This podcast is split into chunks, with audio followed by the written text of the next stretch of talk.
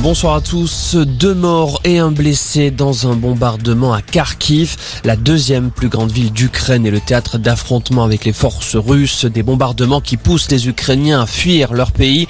Ils sont près de 3 millions à avoir quitté l'Ukraine, annonce l'ONU. La France pourra accueillir jusqu'à 100 000 réfugiés, annonce le ministre de l'Intérieur Gérald Darmanin. Vous l'avez évidemment remarqué, les prix à la pompe s'envolent depuis le début de l'invasion russe. En moyenne, les tarifs de l'essence et du gasoil ont dépassé 2 euros le litre la semaine dernière France, selon des chiffres officiels publiés par le ministère de la Transition écologique.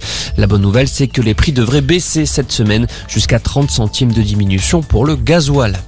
Le conflit en Ukraine au cœur du rendez-vous politique de ce soir. 8 des 12 candidats à la présidentielle se retrouvent sur le plateau de TF1, notamment Emmanuel Macron, Marine Le Pen, Jean-Luc Mélenchon ou encore Yannick Jadot.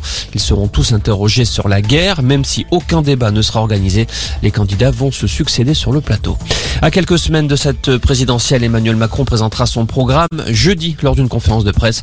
Ses soutiens annoncent qu'il sera ensuite prêt à répondre longuement aux questions des journalistes. Comme un parfum de normalité, les restrictions sanitaires s'allègent à partir d'aujourd'hui. Le port du masque n'est plus obligatoire dans les lieux clos comme les commerces, les écoles ou encore les entreprises. En revanche, il faut rester masqué dans les transports et les établissements de santé. Pour ce qui est du passe vaccinal, il est suspendu. Les Jeux paralympiques de Pékin ont séduit les Français. 17 millions de téléspectateurs ont regardé les épreuves sur France Télévisions. C'est 3 millions de plus que pour les Jeux de Pyeongchang en 2018. Ce cru 2022 s'est terminé hier après 10 jours de compétition. Et puis deux départements du sud-ouest en vigilance orange, vent violent, la Haute-Garonne et le Tarn. Selon Météo France, il s'agit d'un épisode de fort vent d'autant se produisant en moyenne 2 à 3 fois par an. Ça va particulièrement souffler demain. Sur le midi toulousain, on enregistre déjà des rafales de 70 à 90 km heure.